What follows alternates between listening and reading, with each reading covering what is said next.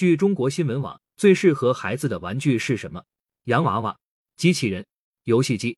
美国一家名为 We Tactical 的公司显然不这么认为，他推出了专门面向儿童销售的名为 G 二幺五的半自动步枪。该公司称，该款步枪可以安全的帮助成年人将儿童带入射击运动，还表示这只是面向儿童研发的射击系列产品的首款。有一组数字，不知他们是否忘记了？二零二一年，枪支造成美国近四点五万人死亡，包括一千五百多名未成年人。